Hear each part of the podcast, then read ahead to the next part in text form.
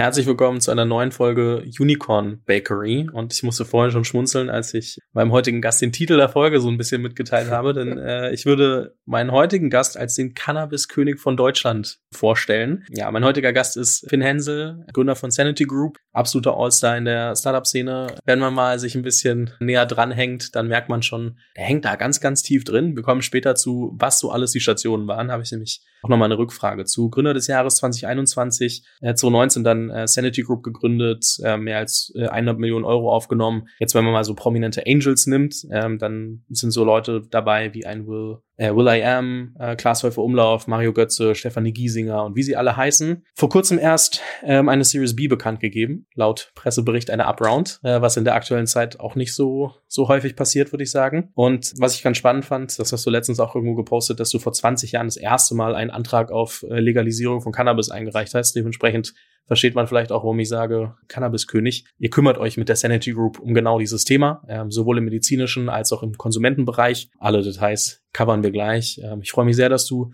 mal wieder zu Gast bist, auch wenn alle anderen Interviews auf Englisch waren und ich glaube gar nicht alle auf dem Podcast erschienen sind, aber ich freue mich sehr, dass du hier bist. Hey, Dankeschön. Ich freue mich auch wieder hier zu sein. Lass uns mal ganz kurz irgendwie so an den Anfang von, von Sanity springen. Die Frage, die ich mir so stelle, ist so, was war der Unique Insight, den du selbst für die Gründung von Sanity hattest und wo kam dieser Insight eigentlich her? Also wo kam dann diese Überzeugung her zu sagen, das machen wir jetzt? Also ist natürlich eine, bei mir eine etwas längere Geschichte. Du hast ja gerade selber gesagt, seit 20 Jahren kämpfe ich für eine Legalisierung. Das heißt also, dieses Thema grundsätzlich Cannabis und was für eine Rolle kann das in der Gesellschaft spielen, waberte natürlich schon lange in meinem Hinterkopf. Was dann neu war 2018, was du vielleicht als Unique Insight bezeichnest, war dann das erste Mal, dass man daraus ein legales Geschäft macht. Das war natürlich so ein bisschen das Thema. 2017 hat die Bundesregierung äh, sich entschieden, ähm, Cannabis in der Medizin zu legalisieren. Das heißt, dort gab es dann zum ersten Mal die Möglichkeit, Geschäft geschäftlich tätig zu werden in dem Bereich. Und ähm, ich habe da mit meinem Mitgründer lange drüber gesprochen und ich hatte fast so ein bisschen Fear of Missing Out. So im Sinne von, ich habe mich so lange mit dem Thema beschäftigt, seit 2002 schon.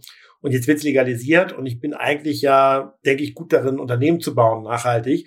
Äh, jetzt muss ich da doch irgendwie mitmachen. Und ich glaube, dieser Gedanke, auch wenn man so guckt, was in Kanada passiert ist, was in den USA passiert ist, dass das jetzt ein riesiger Markt sein kann, der sich öffnet, auch wenn es nur medizinisch sein sollte, wie es damals ja so aussah. Ich glaube, das war so der Punkt, wo ich sagte, ich habe zwei Passionen. Ich habe mich lange mit Cannabis beschäftigt und ich baue gerne Unternehmen auf und jetzt quasi das erste Mal in meinem Leben die Möglichkeit, das beides zu kombinieren das war, glaube ich, so die Initialzündung, die dann dazu führte, zu sagen, das machen wir jetzt. Würdest du sagen, also auch, ich meine, vieles baut ja weiterhin auf der generellen Legalisierung von, von ja. Cannabis etc., was den deutschen Markt zumindest mal betrifft. Würdest du sagen, das Geschäftsmodell ist stark von der Politik abhängig? Ja, sehr sogar. Ähm, also ich sag mal so, äh, als wir angefangen haben, und das ist ja immer das, was alle Leute denken, dass ein Startup quasi immer nur Start-Zielsiege einfährt und es immer nur nach oben geht, ähm, vom Start wurde uns relativ schnell klar, wie empfindlich wir gegenüber regulatorischen Themen sind. Das ist sowohl auf der einen Seite Politik, auf der anderen Seite Behörden.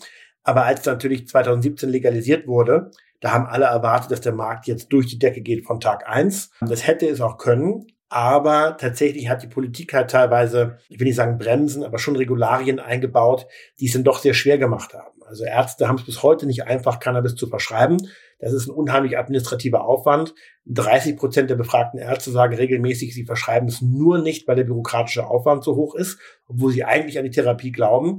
Und da merkt man plötzlich, dass kleine politische Stellschrauben, ob nun irgendwie die Person noch zustimmen muss, ob du da noch eine Lizenz von der Behörde brauchst, die kann teilweise darüber entscheiden, ob das nun 100 Millionen Mark wird oder ob es ein 5 Milliarden Mark wird. Und dementsprechend ist, glaube ich, unser Geschäftsmodell speziell sehr davon abhängig, dass die Politik im Sinne der Patienten oder in unserem Sinne auch am Ende reguliert. Und ähm, das ist natürlich auch eine neue Erfahrung für mich. Das heißt, für euch ist schon auch immer noch wichtig, dass auch, ich weiß gar nicht, inwieweit, also wo ihr überall inzwischen aktiv seid. Das, äh, das also super. ähm, aber wie das da aussieht, also ähm, wie allgemein die die Regulatorik bei dem bei dem Thema Schwierig. Also Du hast gerade eingangs gesagt, medizinischen Konsumenten. Medizinisch ist es ultra eng reguliert. Also von der Frage, welche Produkte du ins Land holen darfst, bis zu der Frage, wie du die abgeben darfst, ähm, welche Behörden dort an jedem Schritt zustimmen müssen und, und, und. Äh, das ist unheimlich reguliert. Das heißt also für jede Sendung, die ich aus dem Ausland bekomme, wo das Produkt drin ist, was ich an die Patienten weitergeben möchte, brauche ich mindestens fünf, sechs Behörden, die nochmal Go sagen unterwegs. Das war in Corona eine riesige Herausforderung, weil natürlich die Behörden, die bei uns das Go geben müssen, alles Gesundheitsbehörden sind. Äh, und die hat natürlich in Corona ganz andere Sorgen gehabt, mit denen sie konfrontiert waren. Weswegen zum Beispiel die, die Laufzeiten, die es teilweise brauchte, eine gewisse Lizenz zu bekommen, waren früher ein bis zwei Monate, die waren in Corona teilweise bis zu einem Jahr. Das heißt also, man ist da doch sehr sensibel und medizinisch ist schon schwierig.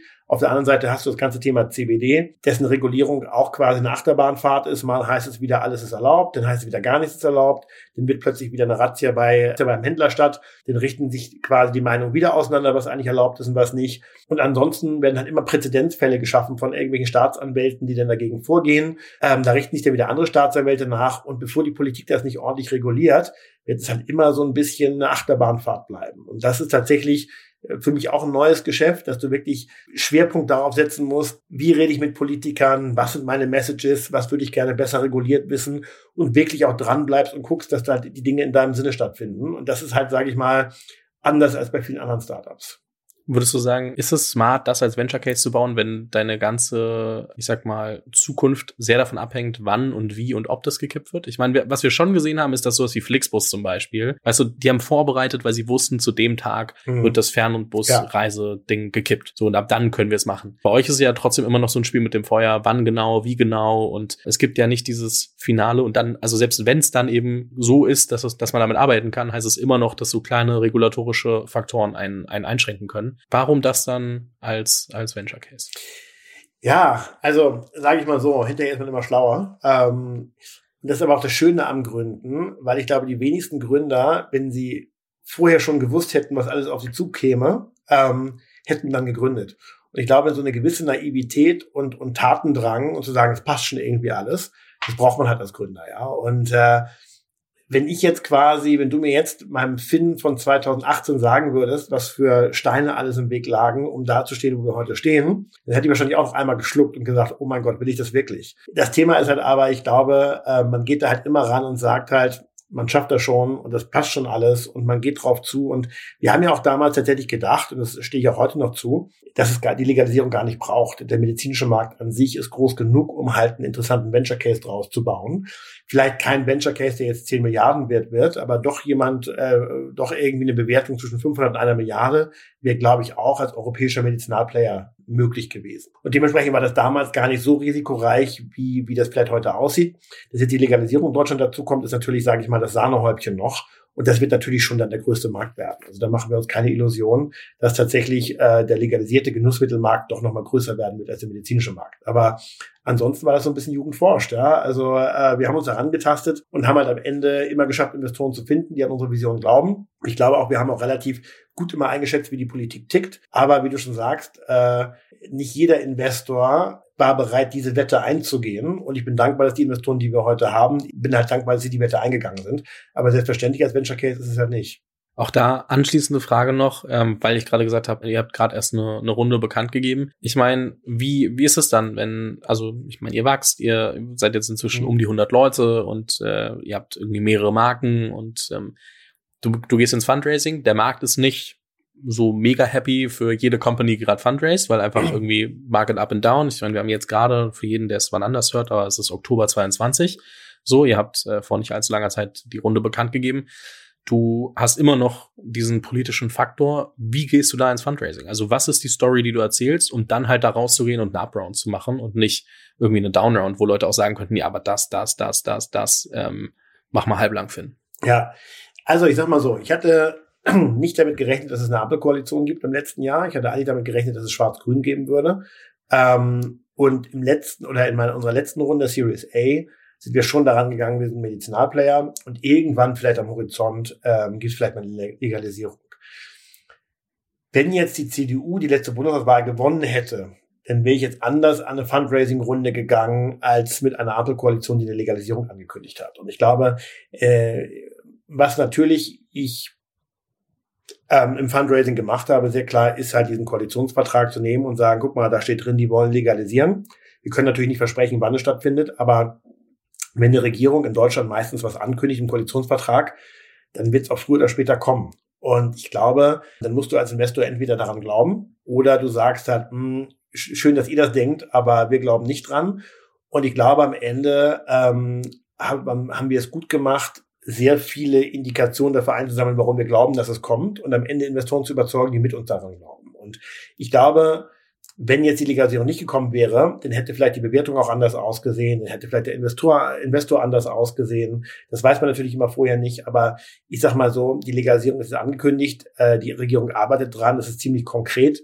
Das reicht für viele Investoren dann schon zu sagen, dieses Risiko gehen wir jetzt ein. Und ähm, naja, selbst wenn es nicht 2024 stattfindet, das ist jetzt so ein globaler Megatrend, früher oder später wird es stattfinden. Ich glaube, das ist die Art und Weise, wie die Investoren dann da rangehen, die heute Geld in diesen Markt investieren. Mhm. Was ich auch spannend finde, und ich habe es vorhin schon angesprochen, das ist nicht deine erste Station. Also du machst, du machst schon so ein paar Sachen. Eine, eine Sache, die ich highlighten möchte, du hast die Iconic, das australische Zalando für Rocket aufgebaut. Du hast den Movinga Turnaround gemacht und dann gibt es noch ein paar andere Stationen, mhm. wer sich genauer damit beschäftigen äh, möchte. es gibt einige Podcast-Interviews, würde ich mal behaupten. Und äh, jetzt hast du deine eigene Firma nochmal ja. komplett von Null auf gegründet. Was haben dir diese Stationen an Insights gebracht, wo du gesagt hast, okay, darauf muss ich achten, wenn ich meine eigene, also wenn ich Sanity jetzt neu gründe? Ja. Du, also ich, äh, ich sag, ich nenne mich ja immer noch als, äh, ich nenne mich immer noch Rocket Internet Kind, äh, obwohl der heutigen Generation der Rocket Internet gar nicht mehr so viel sagt wie früher, als ich angefangen habe. Aber was ich bei Iconic ähm, äh, wirklich sehr stark mitgenommen habe, ist dieses Go Hard or Go Home. Ja, also wirklich, wenn du eine Sache machst, dann mach sie auch in voller Energie und manchmal auch Augen zu und durch und äh, ruhig mal ähm, einfach mal machen und äh, good is better than perfect und loslegen, anstatt die Dinge zu sehr durchdenken. Ich glaube, das ist so ein typischer Rocket-Internet-Denke, auch schnell Dinge drehen, weil man merkt, die funktionieren nicht. Ich glaube, das habe ich mir sehr stark mitgenommen aus der Zeit. Aus der Movinga-Zeit, glaube ich, Durchhaltevermögen. Also wirklich, auch wenn es mal nicht so gut läuft und man mal eine Durststrecke hat und man halt sieht, ähm, irgendwie hat sich alles gegen einen verschworen, der Markt, die Situation, die Investoren, das Umfeld trotzdem durchhalten und wenn man an seine eigene Idee glaubt und es auch Indikationen gibt, warum man damit richtig liegt, dann muss man weiter durchhalten, es weiter durchziehen. Ich glaube, das ist die zweite Sache, die ich dann aus Moringa-Zeiten mitgenommen habe. Auch äh, wenn es mal echt scheiße aussieht, zu sagen, trotzdem weitermachen, äh, das Licht am Ende des Tunnels. Und ich glaube, das hat tatsächlich auch in der Corona-Zeit tatsächlich auch mit der Sandy Group sehr geholfen. Ähm, weil, wie gesagt, die meisten Startup-Stories sind kein, kein straighter Up, äh, Weg nach oben, sondern da gibt's immer Ups und Downs und auch in diesen Down-Zeiten dann weiterhin an die große Vision zu glauben. Ich glaube, das habe ich aus Movinga-Zeiten mitgenommen, weil es da halt einfach auch gelohnt hat, äh, durchzuhalten. Und die Firma gibt's noch und die Firma ist erfolgreich. Und ich glaube, ähm, dieses früh aufgeben, das ist tatsächlich eher eine Gründerkrankheit. Ähm, und ich glaube, die habe ich nicht und ich glaube, das habe ich auf jeden Fall mitgenommen aus der Zeit. Bei Movinga müssen wir einmal ganz kurz äh, Crisis Management anschneiden. Äh, ich erinnere mich an eine Anekdote äh, und äh, ich weiß nicht, ob du mich dafür äh, hauen wirst, dass ich die jetzt gerade nochmal rauskrame, aber als du das erzählt hast, habe selbst ich irgendwie ist mir so ein bisschen das Herz in die Hose gerutscht. Ich wollte da nicht in deiner Situation stecken. Ähm, es gab mal einen Tag, wo du äh, sehr viele Menschen ja. äh, entlassen musstest. Und irgendwie hat es nicht so geklappt, wie du dir das vorgestellt hast. Nee. Ähm, da musst du mal ganz kurz ausholen. Ich würd, möchte jetzt nicht äh, wegschnappen und, und erzählen und wiedererzählen, sonst ist ja eher deine Story. Aber was ist da schiefgelaufen? Du, das war halt tatsächlich, äh, ich meine, wir hatten bei Movinga sehr kurzfristig den Druck zu sagen, wenn wir noch mehr Geld haben wollen von den Investoren, dann müssen wir jetzt radikal zeigen, dass wir runterschneiden können. Und mussten wahrscheinlich innerhalb von 48 Stunden entscheiden, die Firma an Mitarbeitern eigentlich zu, zu dritteln, sprich zwei Drittel gehen zu lassen, ein Drittel bleibt. Und wir mussten halt von 48 Stunden entscheiden, äh, wer muss jetzt raus, was machen wir zu, was bleibt. Und das haben wir an einem Mittwoch und am Donnerstag gemacht. Und ich erinnere mich noch, dass wir, glaube ich, bis Freitag früh um 4 Uhr im Büro saßen, HR, ähm, die Manager, die dann beteiligt waren daran. Und äh, wir gesagt haben, okay, wir machen jetzt einen klaren, klaren Tag am Freitag. Morgens alles All Hands. Äh, dann geht eine E-Mail raus, welche Leute Gesprächsbedarf haben, welche nicht und danach führen wir die Gespräche dann durch. Und äh, wir haben das damals so aufgeteilt, dass mehrere Leute diese Gespräche dann führen äh, und hatten das eigentlich ganz gut uns überlegt. Und dieser Tag, der ging auch in die Movinga-Geschichte als Black Friday ein. Äh, nicht die Black Friday-Meinung, die man normalerweise mal hat, also dass es günstig Shopping gibt, sondern einfach ein schwarzer Freitag. Ähm, es fing schon damit an, dass wir das All Hands morgens hatten. Und diese E-Mail, die versendet wurde an die Leute, die bleiben dürfen und welche jetzt Gesprächsbedarf haben, die wurde genau diametral umgekehrt versendet. Das heißt, die Leute, die eigentlich entlassen werden sollten, haben die E-Mail bekommen, ihr könnt bleiben. Und die Leute, die quasi äh, hätten äh, bleiben sollen, haben die E-Mail bekommen, ihr habt leider Gesprächsbedarf. Und das war natürlich schon ein hervorragender Start in den Tag, wenn du dir überlegst, dass du 300 Leute an dem Tag entlassen musst. Und erstmal die erste Schwierigkeit daran besteht, den Leuten zu erklären, dass leider die die falsche E-Mail bekommen haben. Dann am Ende zwei der Manager, die die Gespräche hätten führen sollen, am Ende gesagt haben, boah, ich schaffe das mental nicht, das durchzuführen. Und am Ende saß ich dann dort, glaube ich, bis 22 Uhr abends und habe jedes Gespräch noch am Ende alleine durchgeführt, immer fünf Minuten rein raus und, äh, und äh, während die Leute schon draußen sich gesammelt haben und unter Tränen standen und bei mir noch vom Büro die Schlange war, muss ich ehrlich sagen, also dieser Tag äh, war sicherlich eine starke Erfahrung für mich, weil man einfach mal sowas vielleicht mal miterleben sollte. Aber sicherlich war das ein sehr einschneidendes Erlebnis in, mein, in meiner beruflichen Karriere. Also ich würde sagen, wenn ich so gehört habe, wie Leute teilweise während der Corona-Zeit entlassen haben und auch danach mit irgendwie paar hundert Leute im Zoom-Call und sagen, ach übrigens, äh, ihr seid alle gekündigt, äh, klingt es auf jeden Fall nach der menschlicheren Variante, auch wenn da irgendwie ja. vorab was schiefgelaufen mhm. ist und viele äh, von Movinga vielleicht auch sagen, okay, du, ähm, das war trotzdem gar nicht so geil, da in, an dem Tag erstmal die falsche E-Mail und dann die richtige zu hören, aber das. Ja, aber ich glaube, am Ende des Tages, danken tut einem da keiner für, ne? Es auf gar keinen Fall. Dass jemand sagt, Mensch, toll, die Art und Weise, wie du mich gekündigt hast, die war echt fair, ähm, das sind so Sentences you never hear, ja? Über, überhaupt nicht, äh, verstehe ich auch, aber ich möchte den Appell eher an die Gründer mitgeben, die vielleicht irgendwann ja. mal in so eine Situation kommen, dass Richtig. sie sich eher da was abschauen, als die ja. äh, Sachen, die dann in den News liest, dass jemand irgendwie 500 Leute in einem Zoom-Call gekündigt hat, äh, das, ja. das ist mir daran eher, eher wichtig. Ähm, ist, ja, ich möchte gar nicht darauf eingehen, warum die das vielleicht nicht anders machen konnten oder so. Es ist einfach eine gewisse Form der Menschlichkeit und, und äh, da auch ähm, trotzdem für sich selbst auch äh, im Reinen sein zu können, das ist, glaube ich, gar nicht so verkehrt. Ja. Hm, ein Thema, Thema weiter äh, rutschen, und zwar, wenn wir äh, uns jetzt deinen deinen Werdegang so angucken. Ich habe schon gesagt, ne, vor 20 Jahren das erste mhm. Mal einen Antrag eingereicht, jetzt dann irgendwie eine, eine Company, du hast davon auch schon erzählt, ähm, dass du das Gefühl hattest, was, was zu verpassen, wenn du jetzt nicht auf den, auf den Zug aufspringst. Wird Sanity dein Lebenswerk? Ja, ich glaube schon. Ist, ich sage häufig, das ist so ein bisschen Full Circle, wie du schon sagst, vor 20 Jahren den Gedanken gehabt, noch bevor meine berufliche Karriere gestartet ist, ist dann 20 Jahre später jetzt in einer sage ich mal, das ist man sich also gar nicht bewusst. Ja, man ist in einer Situation, wo ein Markt, der heute komplett illegal ist und nach Hochrechnung irgendwo zwischen fünf und zehn Milliarden äh, Euro allein in Deutschland groß ist, wo dieser Markt wahrscheinlich die nächsten zwei Jahre über Nacht irgendwann legal wird, dann hat man mal so eine Situation im Leben. Ja, und ich glaube, für mich, ich glaube jetzt wenig an Schicksal, aber ist natürlich schon was ganz Besonderes, sich zu überlegen, 20 Jahre zuvor habe ich dafür gekämpft, dann habe ich eine Karriere gemacht und jetzt bin ich mit knapp 40 äh, wieder an dem Punkt, wo ich plötzlich am richtigen Zeitpunkt in der richtigen Firma, ähm, in dem richtigen Umfeld bin.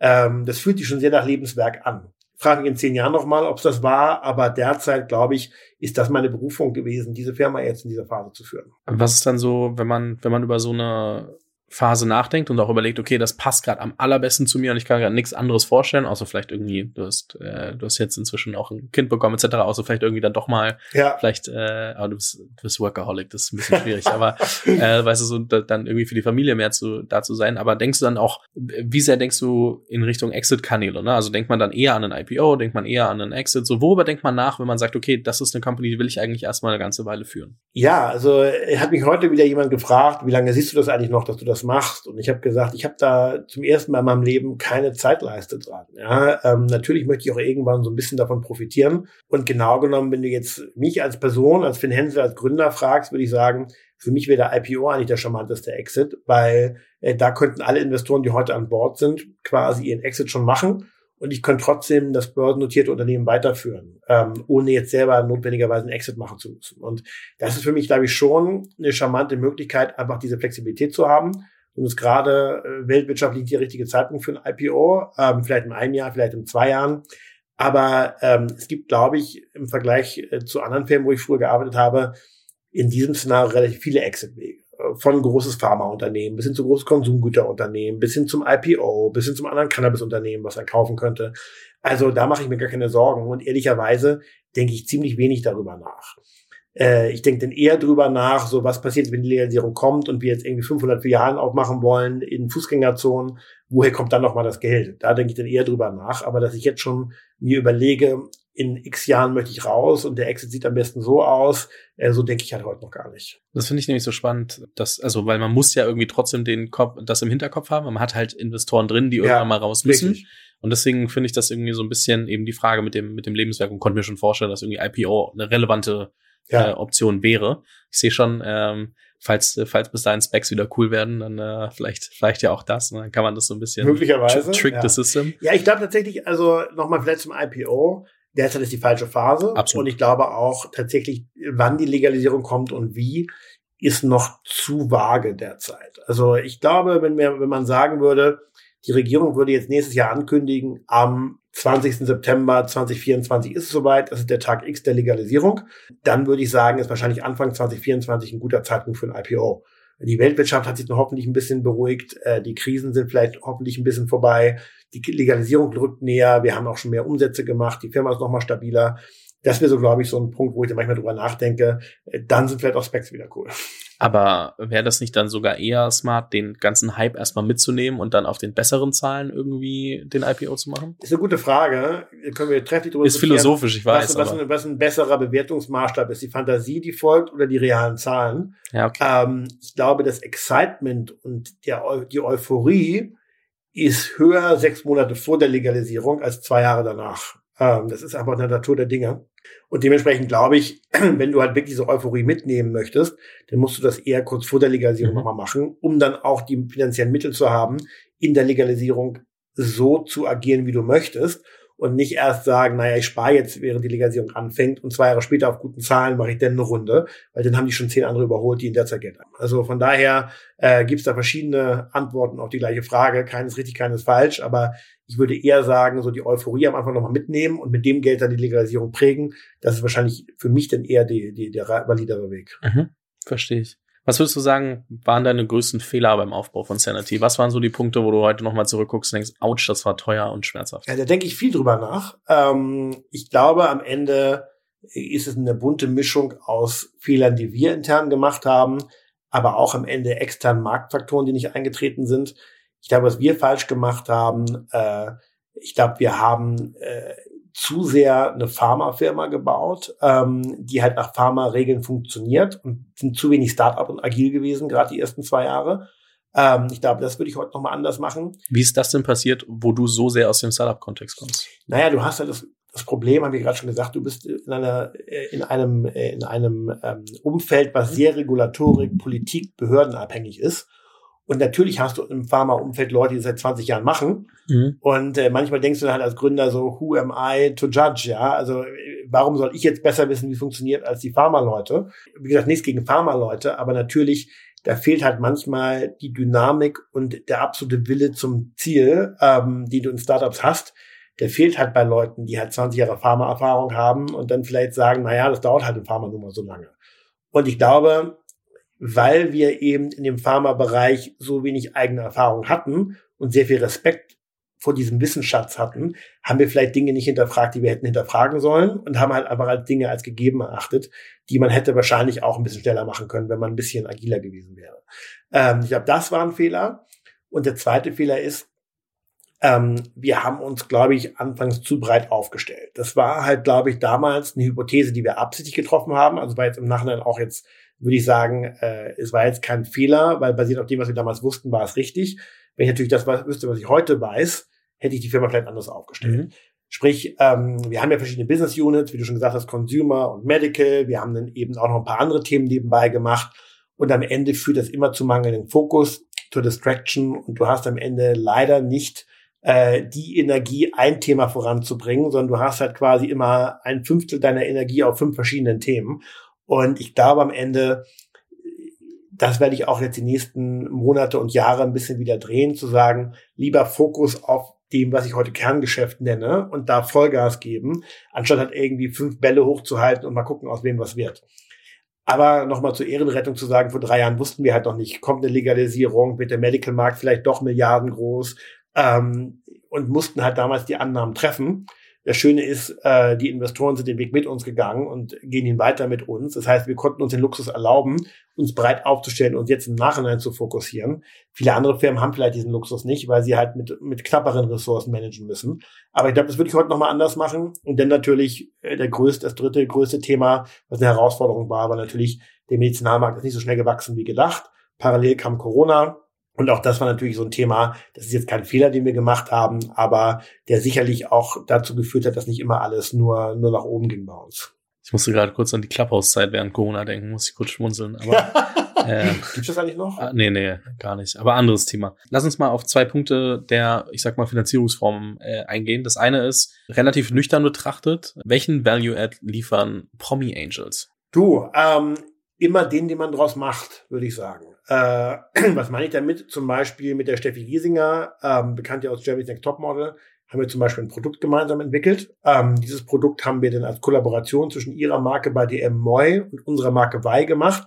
Und es war ein Kollaborationsprodukt, was dann quasi im DM stand, auch ein guter Erfolg war. Und das ist natürlich schon eine Sache, wo so ein, wie du sagst, ein Promi-Investor natürlich sein Netzwerk und seine Expertise mitbringt und am Ende wirklich was erreichen kann neben dem Geld, die er investiert. Dann gibt es halt andere Investoren, äh, wie zum Beispiel unsere Sportler, die halt wiederum ihre Perspektive auf Themen haben, uns da weitergeholfen haben. Äh, am Ende auch ein Will I Am hat zum Beispiel Ideen, äh, wie man miteinander arbeiten könnte.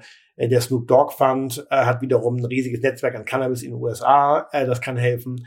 Aber am Ende war uns immer wichtig, nicht nur Promi-Investoren reinzuholen aufgrund des Promi-Faktors, sondern denen muss auch das Thema in irgendeiner Art und Weise wichtig sein. Sei es nun für Sport, sei es nun, weil sie allgemein an Cannabis glauben, sei es nun für die Medizin.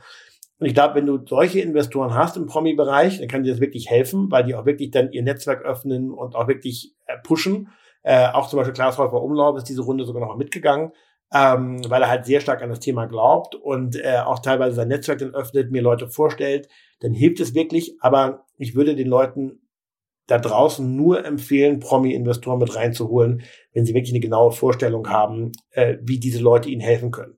Nur um Gesicht zu haben, damit einmal in der Bildzeitung drinsteht, der und der investiert in XYZ, äh, das lohnt sich nicht. Das, dafür ist es dann wiederum zu komplex und zu kompliziert und, und äh, Promis sind jetzt auch nicht immer die am leichtesten zu managen Leute in der Welt. Also von daher ähm, muss ja jeder das selber für sich die Erfahrung machen. Ich habe mich letztens erst mit einem unterhalten, äh, den ich auch in diese äh, Riege mit reinziehen würde, sag jetzt aber den Namen absichtlich nicht, der dann meinte, hey, du, ich habe gerade eigentlich gar keine Lust mehr zu investieren, weil oft komme ich zwar in Runden rein, die eigentlich schon zugemacht sind, aber dann frage ich immer, was wollt ihr eigentlich von mir? Dann kommt immer die Antwort, ja, PR. Und dann sag, sagt er halt, ja, du, pff, nee, eigentlich gerade nicht so Lust drauf. Ja. Und äh, dann entwickelt er auch nicht so diese ähm, Überzeugung fürs Team, fürs, ja. und weil, weil einfach da ist so, nee, warum, warum eigentlich? Ja. Ähm, das das äh, fand ich auch sehr augenöffnend, dass man oft das dann halt so als, keine Ahnung, Türöffner für PR zum Beispiel sieht, also aus der anderen Seite, aus der Gründersicht, aber auch einfach vergisst, dass die Menschen halt auch nicht ausgenutzt werden wollen. Ne? Also ja, so dumm richtig. das jetzt klingt, so banal das klingt, das jetzt so auszusprechen, ist halt einfach äh, Bullshit, das zu machen. Du, da gibt es äh, tatsächlich auch zwei verschiedene ähm, Schulen. Die einen sagen, du musst schon beim Promi-Investment genau mit dem Promi klar machen, was er jetzt für dich tun soll und wie viel mal er posten soll und was du von ihm erwartest. Und das kann sicherlich auch klappen und es gibt sicher Promis, die das mitmachen. Was ich halt eher denke, das muss halt intrinsisch kommen von denen. Also sie sollen erstmal an Bord sein, sollen sie uns kennenlernen, sollen sie Bock auf Thema haben. Und wenn sie dann sagen, geil, und jetzt was dazu machen, dann ist das viel authentischer, viel echter, viel, viel mehr real auch für die Leute, die das denn sehen, als wenn der jetzt irgendwie per Vertrag dazu gezwungen wird. Weil dann merkst du auch teilweise, die Posts sind lustlos, das ist halt einfach nur, shit, jetzt muss ich schon wieder einen Post absetzen, bin vertraglich dazu verpflichtet, dann wird halt irgendwie so was Halbgares gemacht. Und ich bin halt eher Fan davon, die Leute dann Fan von deinem Unternehmen zu machen, so dass sie es halt freiwillig machen und das Gefühl haben, sie müssen es jetzt, damit sie in den Deal reinkommen. Ja, und ich glaube auch, äh, eine Sache jetzt kommt auf, sehr auf die Art des Angels an, aber wenn du jetzt Leute hast mit einer großen Reichweite, die auch für irgendwas anderes bekannt sind, dann geh nicht davon aus, dass sie dich überall für immer for free bewerben. Du ja, kannst halt auch immer noch zu denen hingehen und sagen, hey, können wir noch mal gemeinsam eine Kampagne machen? Wir kennen ja. uns ja schon. Und das dann als, als Entry-Ticket nehmen, aber nicht sagen, ey, die Kampagne musst du für mich for free shooten. Ne? Also das ja. auch mal mitgegeben, dass man jetzt nicht glaubt, oh, man kriegt dann alles umsonst. Du kannst bestimmt auch da einen Media for Equity Deal mit denen machen, wenn du möchtest. Aber das ist nochmal eine andere Sache, als wenn, der, wenn die Person einfach investiert. Ja. Das, äh, ich, ich weiß gar nicht, woher ich das jetzt weiß, aber ich bin da gar nicht der Experte für. Man hört ja Sachen. Genau. Ähm, und bei Media for Equity die Frage, ähm, ihr habt ja einen Media for Equity Deal gemacht mit ProSieben. Ja. Ähm, und die Frage, warum war das für euch relevant? Du, ist eine, ist eine sehr valide Frage und ich glaube auch am Ende solche Media for Equity Deals sind nicht für jede Firma geeignet. Du hast natürlich bei uns im Bereich Cannabis, auch wenn es am Anführungszeichen nur CBD ist, tatsächlich sehr starke Werbebeschränkungen. Also ich habe es immer verglichen in meiner Zeit bei ProSieben, war das bei Amorelie so. Warum hat ProSieben bei Amorelie invested und umgekehrt, warum hat Amorelie das Investment angenommen? Weil die halt merkten bei Google und Facebook, alles, was irgendwie Sex-Content ist, das wurde halt sofort gesperrt, die konnten keine Werbung schalten. Das heißt, Amorelie musste quasi zwangsweise den Weg über klassische Werbung nehmen. Ähm, und wenn dann halt ein Pro7 da ist und quasi gute Konditionen anbietet, dann denkst du halt super, jetzt habe hab ich den einzigen Kanal, den ich eigentlich bespielen kann und dann muss ich noch nicht mal einen Cash-Out für machen, sondern habe halt eben äh, Equity, was ich dafür abgeben kann. Das ist halt ein guter Deal. Und ähnlich war bei uns damals auch. Wir konnten quasi für unsere CBD-Produkte weder bei Google noch bei Facebook noch bei Instagram konnten wir Werbung machen, weil es überall auf dem Index steht. Irgendwas, was mit Cannabis zu tun hat, ist, wird sofort geredflaggt. Sprich, unsere eigentliche einzige Möglichkeit, eigentlich Werbung zu machen, neben jetzt so Influencer-Marketing, war eigentlich klassische Werbung. Sprich, äh, Out of Home, Zeitschriften, TV. Alles nicht so effizient, aber wenn es da eine einzige Möglichkeit ist, dann macht es natürlich auch Sinn, dort eine Equity-Vereinbarung zu machen. Und wir haben auf der einen Seite GMPVC, den German Media Pool, der für uns halt quasi ein paar Kanäle abdeckt, aber eben auch Pro7, die halt für uns gerade die TV-Kanäle abdecken. Und damit haben wir am Ende einen sehr, sehr guten Deal gemacht, meines Erachtens. Ähm, natürlich die Frage, wenn man nicht werben kann, wie man möchte, ähm, was sind Growth Hacks, die ihr für euch be benutzt habt? Ah, jetzt müssen wir natürlich ein bisschen aus dem Nähkästchen plaudern. Ja, ja, also es ist tatsächlich nicht so ganz einfach. Ich meine, wir haben wirklich viel probiert. Ne? Also von irgendwie auf Marktständen verkaufen, das ist aber nicht besonders skalierbar, ähm, bis hin zu irgendwie versucht, Dinge zu umgehen. Native Advertising haben wir probiert. Ähm, wir haben dann sehr viel über Word of Mouth gemacht. Aber am Ende muss ich ganz ehrlich sagen, der, der Nummer eins Growth Hack neben dem traditionellen Marketing, was natürlich sehr teuer ist, war tatsächlich Influencer davon zu überzeugen, dass das Produkt gut ist. Ähm, das ist auch nicht immer ganz einfach. Früher war das deutlich leichter äh, und die Influencer waren unkritischer. Heute kriegst du tatsächlich, bevor ein Influencer dich bewirbt, auch sehr viele Fragen so, wie nachhaltig ist das, wo sind die Studien, die das belegen und so weiter. Aber ich glaube, dieses Influencer-Marketing war für uns eigentlich ein sehr, sehr guter Growth-Hack, um dort halt eben Traction zu gewinnen. Was auch super war, wir haben eine Zeit lang Kollaboration mit Axel Springer gehabt. Äh, dort haben wir quasi Advertorials gemacht, ähm, die halt quasi eben aufgeklärt haben über das ganze Thema CBD, CBD und wie es im Körper wirkt und so weiter.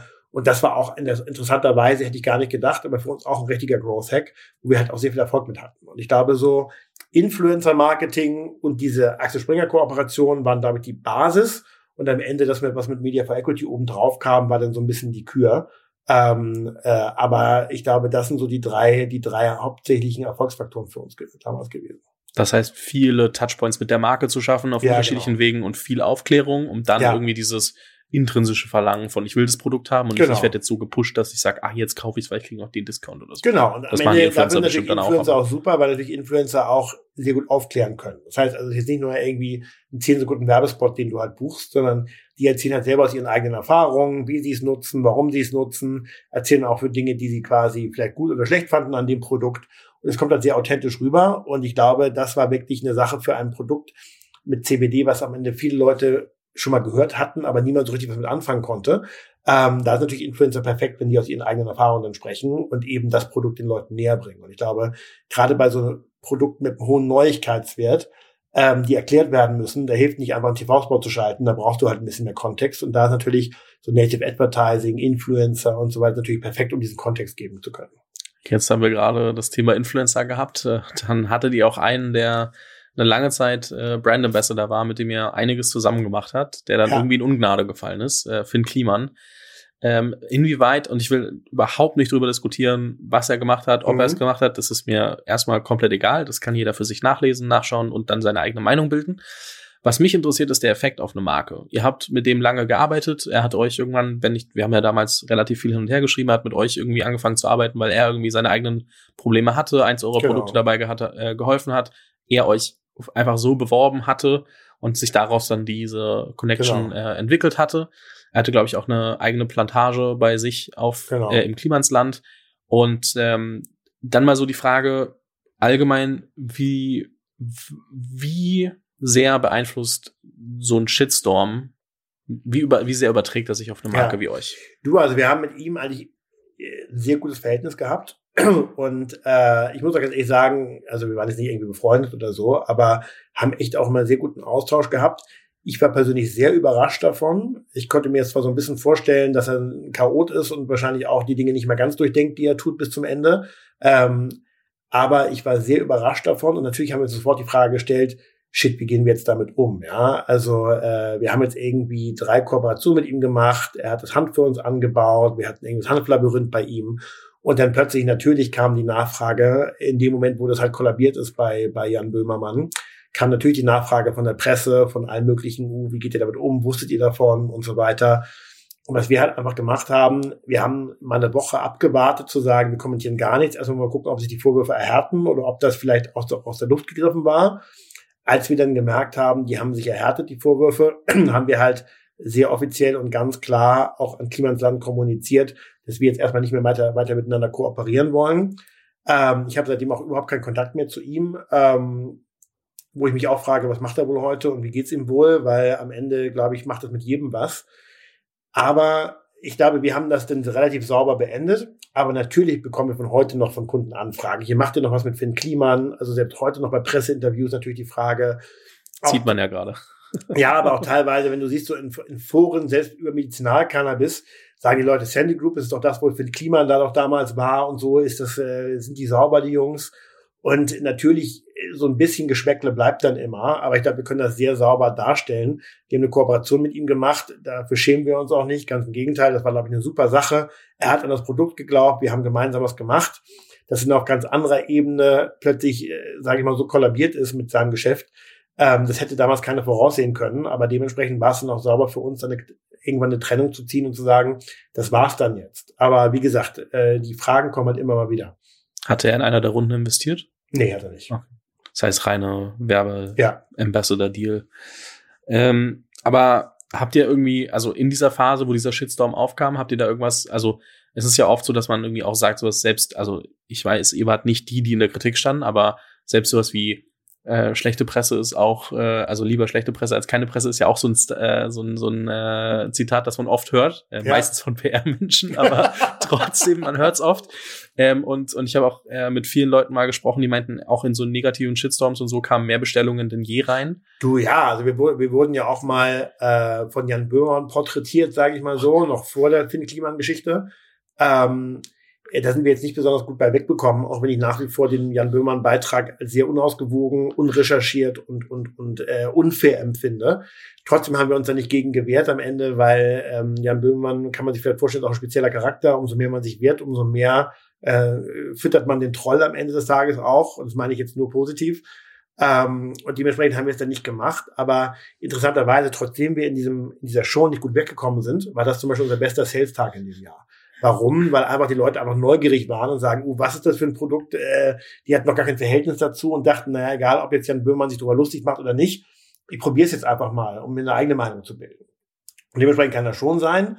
Trotzdem glaube ich, dieser kurzfristige Super-Effekt, äh, dass wir einen guten Sales-Tag hatten, äh, der wird natürlich dadurch getrübt, dass dann schon die Leute langfristig mal fragen, ah, aber das ist nicht die Marke, wo der Jan Böhmermann meinte, das funktioniert alles gar nicht und so weiter. Und da muss man sich natürlich schon langfristig immer mal wieder gegen rechtfertigen. Und dementsprechend glaube ich, dieser Ausspruch zu sagen, es gibt keine schlechte Presse, äh, alles ist gute Presse, die würde ich so nicht teilen, weil man sieht ja selber an Finn Kliman, äh, es gibt auch Leute, die an schlechter Presse zugrunde gehen. Ähm, und dementsprechend glaube ich, dieser Ausspruch zu sagen, jede Presse ist gute Presse, ist vielleicht ein bisschen vereinfacht. Mhm. Ey, das habe ich dir, glaube ich, nie erzählt, aber ich habe dir, als ich das gesehen habe mit dem Beitrag damals und angefangen habe, diesen Beitrag von Böhmermann zu gucken, habe ich dir eine Nachricht geschrieben mit, ey, Glückwunsch äh, zum, zum Böhmermann-Beitrag, weil ich dachte, das ist ja was Positives. Je weiter ich geguckt habe, war ich so, oh Gott, habe die Nachricht wieder gelöscht. Die steht immer noch, die steht immer noch als gelöschte Nachricht bei uns irgendwo im Chat. Ah, aber ähm, ja, ich habe dann so gemerkt, oh, warte mal, so positiv war der Beitrag ja doch ja. nicht. Also er war jetzt nicht mega schlimm, aber. Nee, ich fand, ich fand ihn auch nicht ähm, mega schlimm, aber ich fand ihn halt einfach, also es gab ja manchmal diese Kicker-Szene, die war komplett aus dem Kontext gerissen. Äh, wenn da reingeschnitten gewesen wäre, was sie eigentlich gefragt hätte und wo dieser Scherz zustande gekommen wäre, wäre es komplett harmlos gewesen. Ähm, die Tatsache, äh, dass er nicht an CBD glaubt, ist eine Sache. Die nächste Tatsache, dass er sich dann über die CDU und über Influencer lustig macht. Also er hat halt viele Dinge in einen Topf geschmissen, viele umgerührt und am Ende einfach nur daraus ein Gesamtthema gemacht. Und äh, wenn ich an Jan Böhmermann eine Sache vorwerfen würde, ist, dass das natürlich ein wiederkehrendes Merkmal von ihm ist. Also das macht er öfter mal gerne, mal fundierter, mal weniger fundiert. Und ehrlicherweise, ich will mich da jetzt auch gar nicht beklagen, äh, aber fand ich es damals bei uns ein bisschen unfundiert. Und dementsprechend äh, es gibt hat es das jetzt nicht groß geschadet, aber äh, es, hätte es mir jetzt auch nicht beglückwünschen müssen. hast, hast du ja am Ende nie gesehen. Aber äh, es gibt auch andere, die das äh, Jan Böhmermann schon mal unterstellt haben. Aber Jan Böhmermann ist nicht unbedingt Thema meines Podcasts, deswegen diskutieren wir da nicht weiter drüber. Ähm, sondern ähm, wir rutschen mal noch eins weiter. Und zwar eine Frage, die mich sehr interessiert, ähm, etwas persönlicher, denn äh, Doug Leone, der Partner bei Sequoia, äh, sagt immer, jeder Gründer hat ein Trauma. Und äh, deswegen ist natürlich auch die Frage, ich mit Polly Amorelli, weil du es gerade angesprochen mhm. hast, letztens drüber gesprochen. Er meinte, bei ihm war es Scheidung seiner Eltern. Ja. Haben wir da ein bisschen ausführlicher drüber gesprochen. Welches Trauma ist es bei dir? Puh, ist eine gute Frage. Du meinst jetzt ein Trauma, was ich schon hatte, bevor ich Gründer wurde? Ja, was vielleicht auch dazu geführt hat, dass du Gründer geworden bist und dass es dich vielleicht auch zu einem, zu dem ambitionierten, äh, teilweise Workaholic, der du bist, gemacht hat. Ja, vielleicht äh, tatsächlich, ähm, ja, eine gute Frage jetzt. Aber ich glaube tatsächlich, äh, sicherlich, dass meine schulischen Leistungen nie da waren, wo eigentlich mein Anspruch war äh, weil ich halt damals teilweise äh, für die Begründung für nicht, äh, nicht genug für die Schule gemacht habe und, und, und, hatte ich halt schon, glaube ich, mein Trauma, dass ich nach dem Abi dann sagte, äh, meinen Lehrern, den beweise ich jetzt. Ähm, dass ich quasi nicht derjenige bin, den sie halt sagen, ah ja, so ein mitteltalentierter Schüler, so dass ich halt eben sage, nach der Schule, jetzt ist meine Zeit, jetzt beweise ich's. Und ich glaube, man mag das nun psychisch vielleicht sogar als Art äh, verlängerten Minderwertigkeitskomplex dann, dann weiter deuten, aber ich glaube, das hat mich sehr stark geprägt, dass ich, da ich damals in der Schule das Gefühl hatte, alle meine Lehrer dachten so, naja, der Typ, der macht halt irgendeine Standardkarriere und äh, ist halt nie besonders guter Schüler gewesen und so weiter.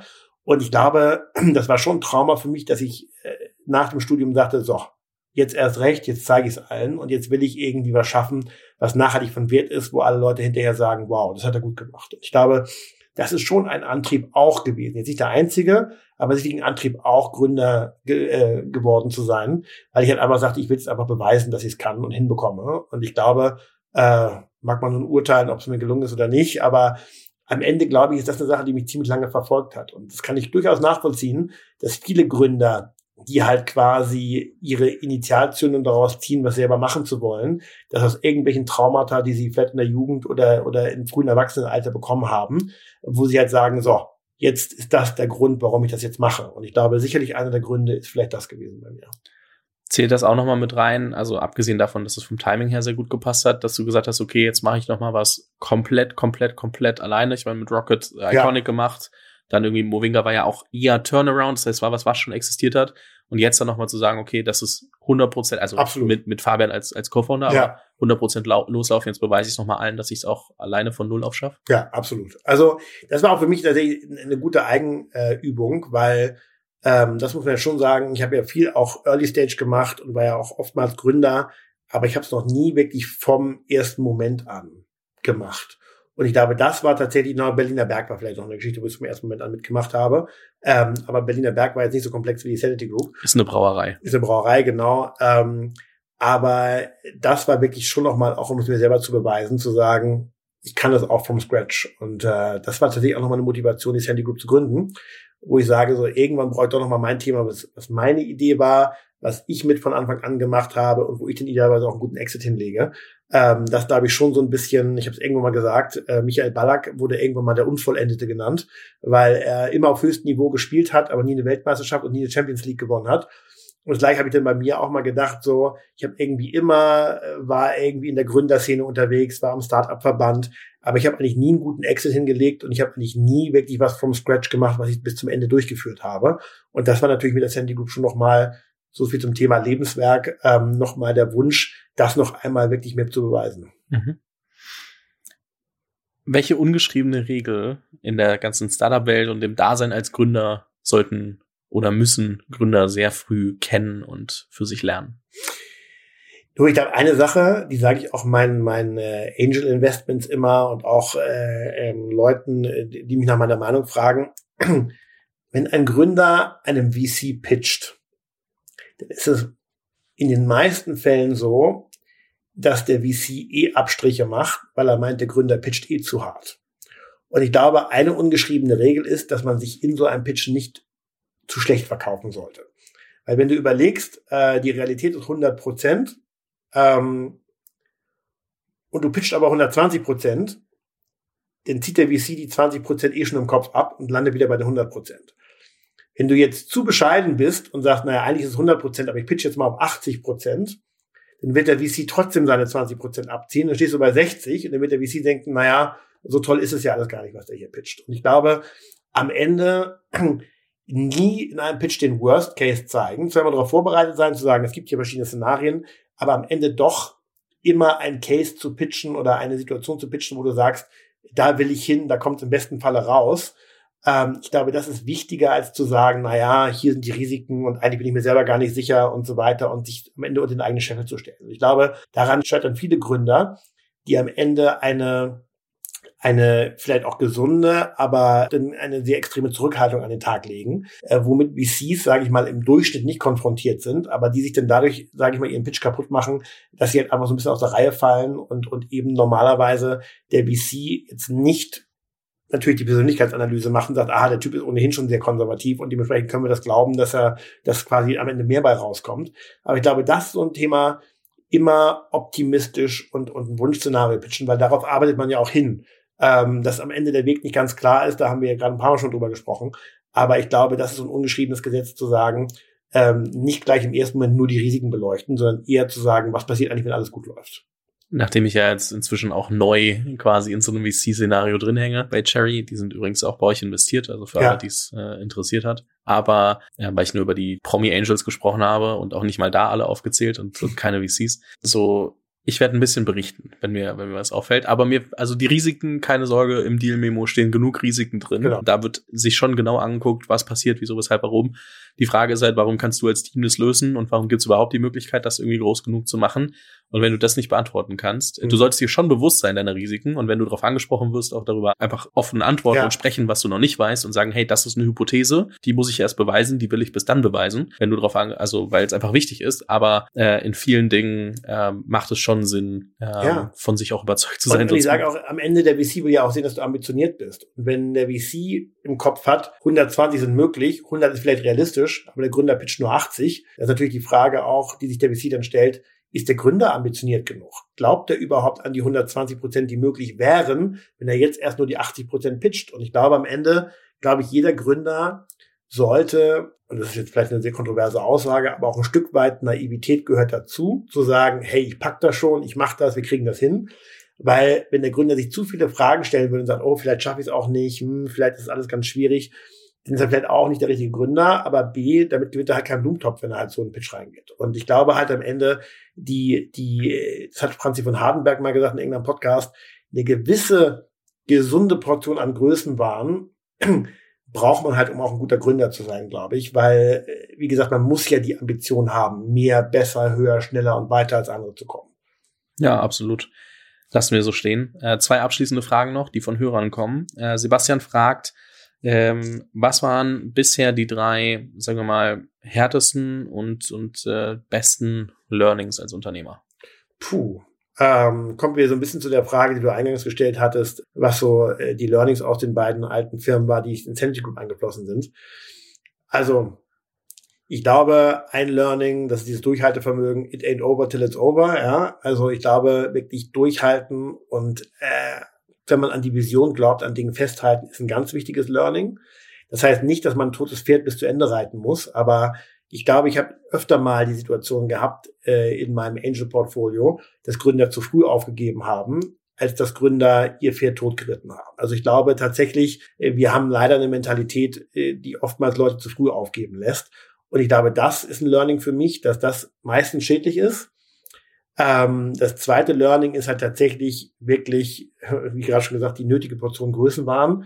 Äh, wirklich, man muss den Glauben an sich haben, dass man das schafft, Dinge schafft und auch wirklich mit dem Glauben vorangehen, weil man, wenn man sich als Gründer schon in der ersten Phase in Selbstzweifeln verliert, dann wird man meistens die zweite Phase nicht so erfolgreich machen können, weil man schon in gewisser Art und Weise natürlich an sich selber und an das Team und an seine Idee glauben muss, sonst wird's halt nicht. Was vielleicht noch, ich glaube schon, dass man äh, damit rechnen muss, dass eine Gründerstory nicht immer ein tolles Märchen ist, was nur schön ist und am Ende immer ein Happy End hat. Ich glaube, man muss sich dieser Risiken immer bewusst sein und man muss, glaube ich, auch eben wieder Durchhaltevermögen auch in den schlechten Phasen immer wieder denken, das ist nun mal, das ist part of the game, das ist nun mal so. Da kommen auch wieder gute Zeiten und diesen Gedanken immer im Hinterkopf zu haben, dass nun mal leider Gründertum eine Achterbahn ist und eben kein straight way upward. Ich glaube, das ist auch noch so ein Learning, was ich habe. Und ich glaube, dass man sich trotzdem, trotzdem man natürlich an die langfristige Vision bleibt, aber jeden Tag hinterfragen muss und agil bleiben muss und sagt, wenn ich jetzt irgendwie festgestellt habe, das funktioniert nicht, dann muss ich auch schnell die Konsequenzen ziehen und umsteuern. Und ich glaube, das widerspricht sich nicht, dass man Durchhaltevermögen braucht. Die Frage ist halt, das Ziel bleibt das gleiche, aber der Weg dahin, da kann man ruhig sehr agil bei sein. Lassen wir so stehen. Eine letzte Frage. Christian Mehl fragt, wie siehst du nach der Cannabis-Legalisierung die Chancen für weitere, in Anführungszeichen, Drogen mittelfristig kontrolliert, äh, kontrollierten und legalen Marktzugang zu bekommen? Also wird so eine Chance wie bei Cannabis auch in anderen äh, Bereichen deiner Meinung nach nochmal geben? Ja, also es gibt natürlich so ein paar Bereiche, äh, die auch gerade sehr heiß diskutiert sind, äh, zum Beispiel LSD, Psilocybin, also Magic Mushrooms. Ehrlicherweise glaube ich, dass die Regierung jetzt als erster großer Staat in Europa die Cannabis-Legalisierung angeht, zeigt schon von sehr viel Mut. Äh, ich glaube, mehr Mut ist schwierig, gerade den Politikern, aber auch der Bevölkerung zuzutrauen. War auch gerade eine Umfrage, die fragte, wie steht die Bevölkerung zur Cannabis-Legalisierung? Laut Ipsos sagen 63 Prozent finden sie gut.